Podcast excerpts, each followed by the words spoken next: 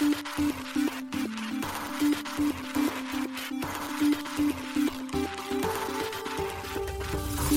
しい経済ニュース。この番組では現当社のメディア新しい経済がブロックチェーン仮想通貨フィンテックに関する日々のニュース解説を平日毎日音声コンテンツでお届けしています。そして新しい経済ではブロックチェーン仮想通貨に関するニュース解説記事やインタビュー記事学習記事などのたくさんのコンテンツを掲載しております。ぜひ新しいひらがな経済漢字で検索してメディアもチェックしてください。そして LINE 公式アカウントではメディアの更新情報を配信しております。LINE 公式アカウントにもぜひご登録ください。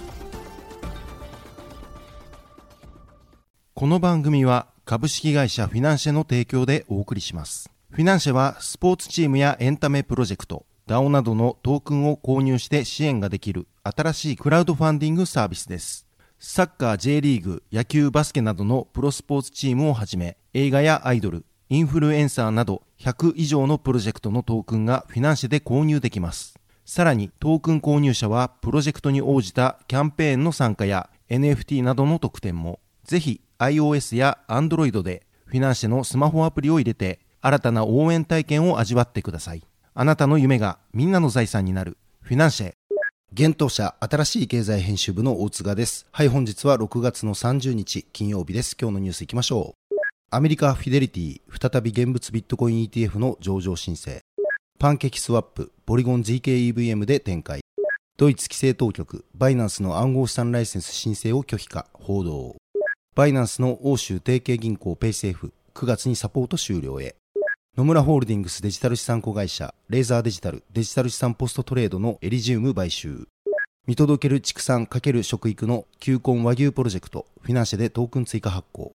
一つ目のニュースは、米フィデリティが現物ビットコイン ETF の上場を再申請というニュースです。米大手資産運用会社フィデリティが再び暗号資産ビットコインの現物価格に直接連動する上場投資信託 ETF の取引所への上場を申請していることが、上場予定先であるシーボーグローバルマーケッツが米証券取引委員会 SEC に提出した資料で明らかになりました。過去数年間でビットコインの現物 ETF の上場申請は数十件に上り、フィデリティも昨年1月に申請を行いました。しかし SEC はいずれも認めていません。詐欺行為や相場操縦を防ぎ、投資家の保護や公共の利益実現につながる各種基準を満たしていないとの理由でです。ただ、最近になってブラックロックやウィズダムツリー、インベスコ、バンエック、ビットワイズといった資産運用大手が相次いで現物ビットコイン ETF の上場申請に動いており、フィデリティもこの流れに乗った形です。ボストン拠点のフィデリティはマーケットメーカーであるシタデルセキュリティーズとバーチュフィナンシャル、リテールブローカーのチャールズ・シュワブ、ベンチャーキャピタルのパラダイムとセコイアキャピタルを含むコンソーシアムの一員でもあります。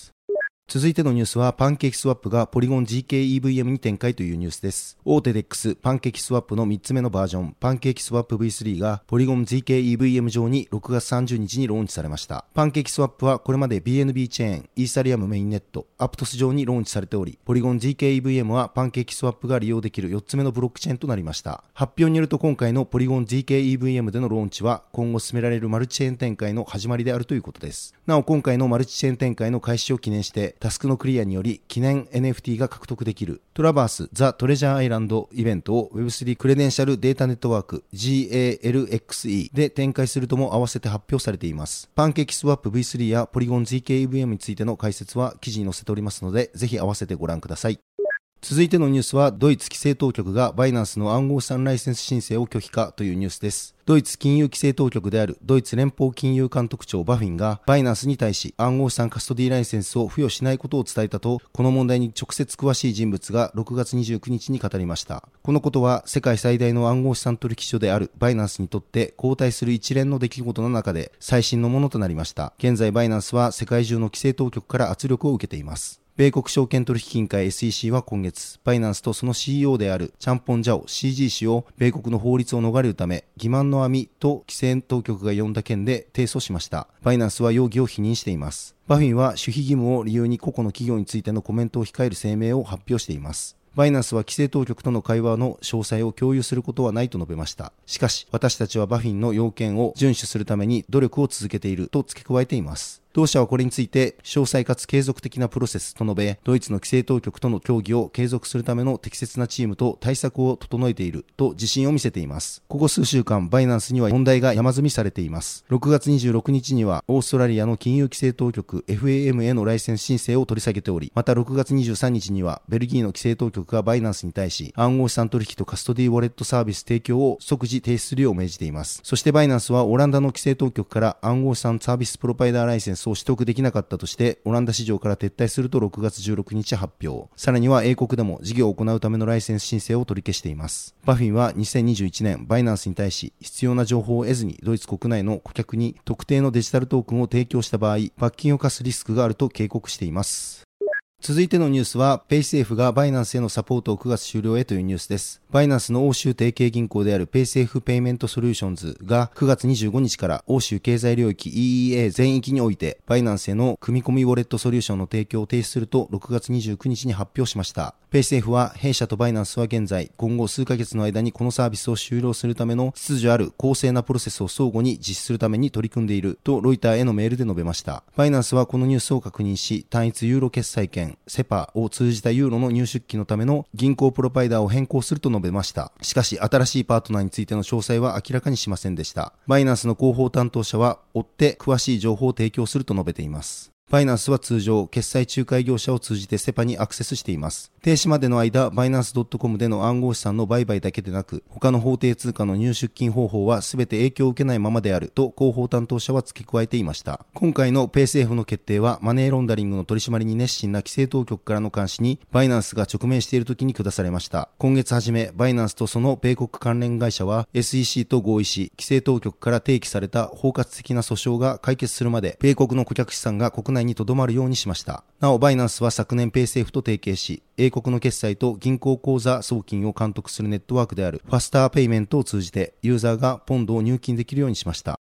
続いてのニュースは、レーザーデジタルがデジタル資産ポストトレードのエリジウム買収というニュースです。野村ホールディングスの関連子会社、レーザーデジタルホールディングスが、エリジウムテクノロジーグループの買収を6月29日に発表しました。なお、買収額については非公表のようです。レーザーデジタルは野村ホールディングスのスイス子会社でデジタル資産事業を行う企業です。昨年9月に設立されています。また、エリジウムテクノロジーグループは、店頭、外国為替とデジタル資産のポストトレードソリューションの大手プロバイダーです。ポストトレードは株式などの証券債券の取引が約定した後に行う必要のある業務全般のことです。両社は声明で、この取引は、機関デジタル資産投資家に資産を超えた取引後の機能を提供するために、提携する両社にとって重要なマイルストーンであると述べています。なお、買収に関する取引は間もなく完了する予定であるということです。レーザーデジタルのエグゼクティブチェアマンであるスティーブ・アシュリー氏は、エリジウムの買収は金融の未来に対する当社のビジョンに完全に合致する戦略的な動きです。レーザーデジタルとエリジウムのプラットフォームを組み合わせることで、機関のデジタル資産投資家が必要とするクロスアセットポストトレードシステムを提供することが可能になるとコメントしています。なお、レーザーデジタルは今年2月、機関投資家向け DeFi プロトコル提供のインフィニティエクスチェンジへの戦略的投資を行ったことを発表していました。この投資により、インフィニティエクスチェンジは、機関投資家向け融資貸し入れのためのインフラ開発を加速させるとのことでした。